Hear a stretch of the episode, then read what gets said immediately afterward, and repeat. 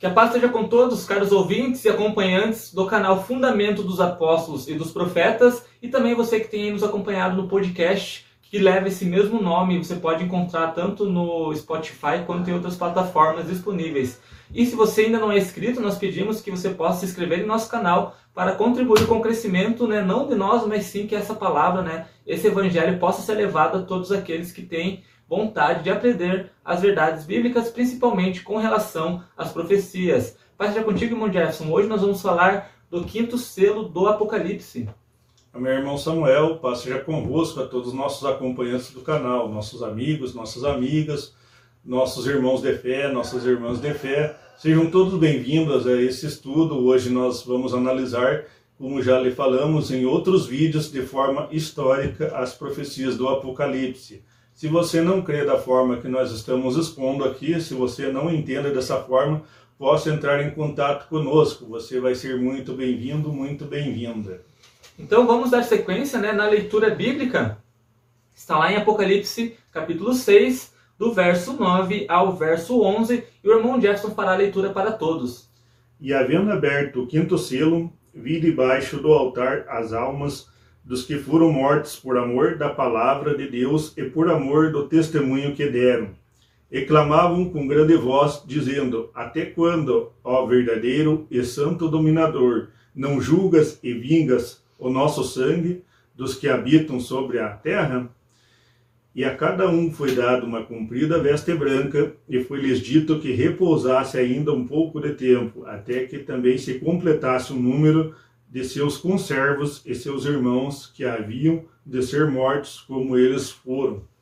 Então essa leitura é bem importante, porque esse selo em específico ele dá uma pausa ali sobre o que ocorreu é, dentro do Império Romano, que nós estudamos nos outros selos, e agora ele fala da vingança né, daqueles contra aqueles que derramaram o sangue dos justos. Irmão Jefferson, muitas pessoas acabam pegando isso aqui para interpretar que as almas delas têm a vida após a morte, porque se está dito aqui né, que essas almas dos, dos, que foram mortos estão clamando, então na visão de muitos claramente está dizendo né, que o homem após que morre ainda tem consciência, algum tipo de alma, e nós sabemos pela escritura que a alma nada mais é do que o homem em vida, né, a alma vivente. Então até a Bíblia diz, né, aquela alma que pecar, essa morrerá. Então, irmão nós vamos ter que entender isso aqui para saber se a Bíblia está se contradizendo nisso é, e realmente a vida após a morte, ou se a Bíblia tem uma interpretação específica para isso e para buscar essas respostas é somente na Escritura. Irmão Jess, eu queria que você comentasse antes da leitura sobre isso, até porque é, essa crença da imortalidade da alma, ela está quase que 100% é, concretizada aí no seio da, da, dos religiosos, principalmente dos protestantes. É justamente essa essa doutrinação aí, ela veio com os impérios que antecederam o Império Romano. Então era uma coisa ali que eles pegaram lá no Império Grego. Então eles acreditavam que as pessoas morriam e elas iam lá para o Olimpo, iam perto dos deuses lá.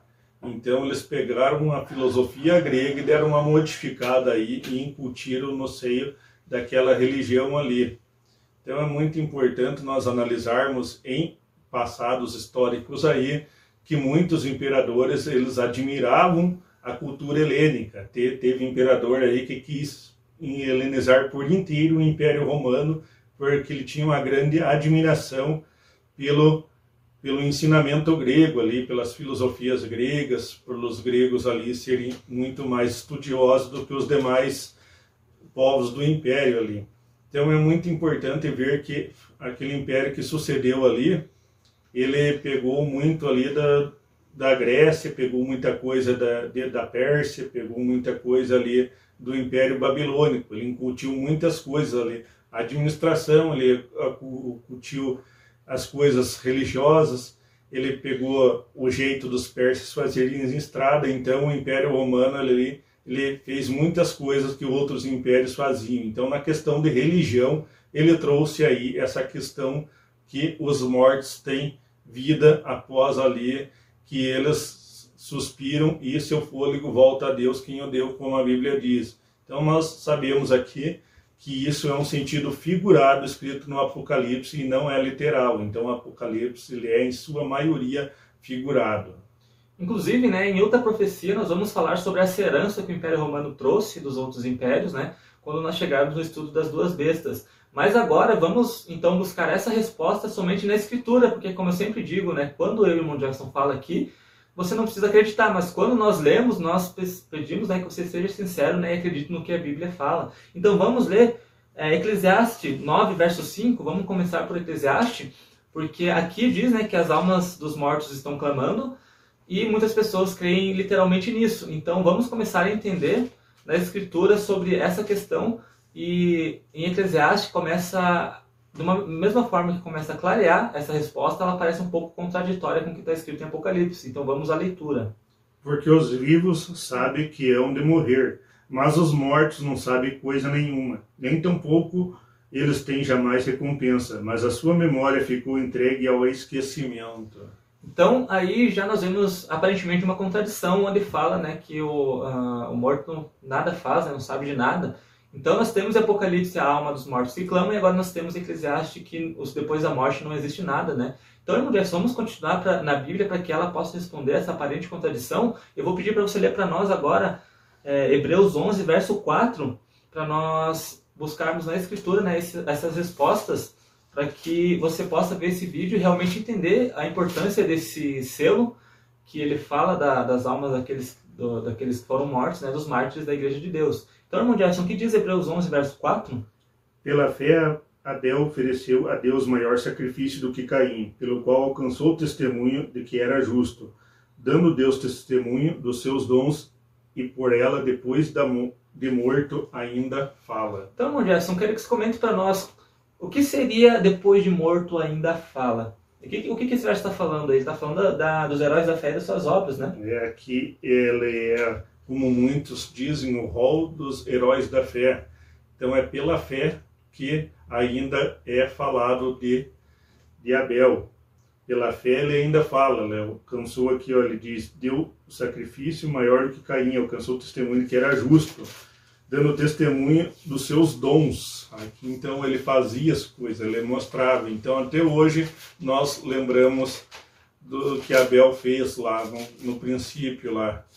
Então ele e Caim, os primeiros filhos de Adão e Eva, eles ali tinham muitas coisas boas, mas Abel tinha coisas superiores a Caim. Então é pelo testemunho que ele ainda fala conosco. Então depois de morto ainda fala, diz aqui Hebreus 11, 4. Então é pela fé e pelo testemunho que os mortos falam a nós hoje. Justamente, né? Porque, por exemplo, nós estamos é, estudando Apocalipse, que foi João que escreveu.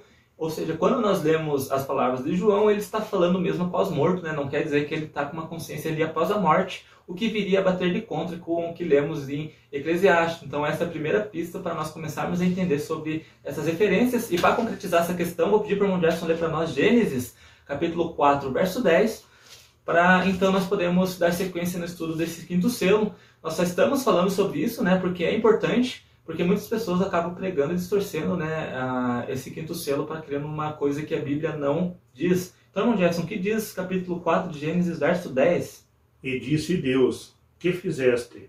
A voz do sangue do teu irmão clama a mim desde a terra. Então aí, né, caros ouvintes, fala que o sangue de Abel clama desde a terra, justamente porque seu irmão havia matado, né? Ou seja, então a justiça batia ali a porta de Deus para que ela fosse cumprida. Então não quer dizer que Abel estava morto, ou que, seus, é, que Abel literalmente falava enquanto morto, né? Ou que literalmente o seu sangue estava falando. É apenas uma figura de linguagem que a Bíblia fala para quando menciona a justiça de Deus. E agora, irmão Jess, nós chegamos na parte importante desse selo, porque fala que esses mártires que morreram pediam justiça, justamente, né? Porque como esse povo romano tanto havia perseguido os mártires naquela época, até ali o ano 500 aproximadamente, ano 300, principalmente com a perseguição ali dos 10 dias, qual nós já estudamos. E quando, quando nós chegamos nesse selo, nós vemos que o Império Romano sofreu muito, mas que ainda ele não havia recebido total juízo. Então, irmão Jackson, nós entendemos claramente que aqui é justamente uma mensagem quando ele diz assim, ó, lá no verso 11. E foi dito que descansasse um pouco mais até que se completasse o número dos seus companheiros no serviço de Cristo, que eram seus irmãos que iam ser mortos assim como eles tinham sido. Então essa é uma tradução bem atual, né? Irmão Jefferson ele justamente fala para que aqueles mártires esperem, porque ainda viriam outros mártires, isso porque houve a perseguição contra a igreja na era do Império Romano Pagão, e posteriormente, Irmão Jefferson, nós conhecemos na história a Inquisição e os 1260 anos que fizeram outros muitos mártires, né, que está profetizado aqui neste selo também. Ou seja, Deus falou que para julgar totalmente o Império e a besta, teria, seria necessário ainda que outros irmãos viessem a morrer ali para frente, né?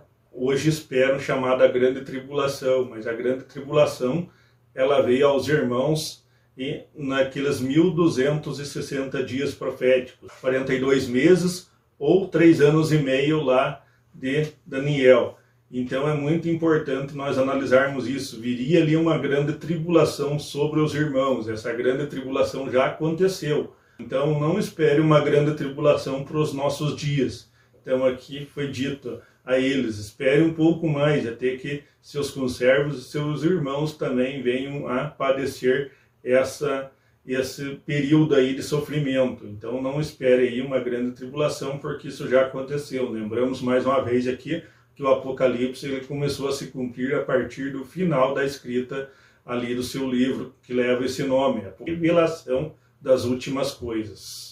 Então, né, sendo assim, nós entendemos o que eram esses próximos mártires que haveriam de vir, justamente porque essa perseguição dos 1260 dias ou anos não havia iniciado ainda. Tanto é que quando ela se finda ali em 1798, a igreja que está na era de Filadélfia pode novamente anunciar o evangelho a todas as nações. Então é importante essa mensagem, né, para que nós possamos entender que a principal base para interpretação né, não é literal ali do, das almas que clamavam e também que ela, a sua mensagem principal é dizer que haveriam de vir outros mártires além daqueles que haviam morrido ali. E como nós estudamos ali na mensagem as igrejas de Deus nós já vimos que realmente né, a igreja já, prepara, já estava preparada para toda essa perseguição e por tudo que haveria de vir. Então esse é o encerramento do quinto selo.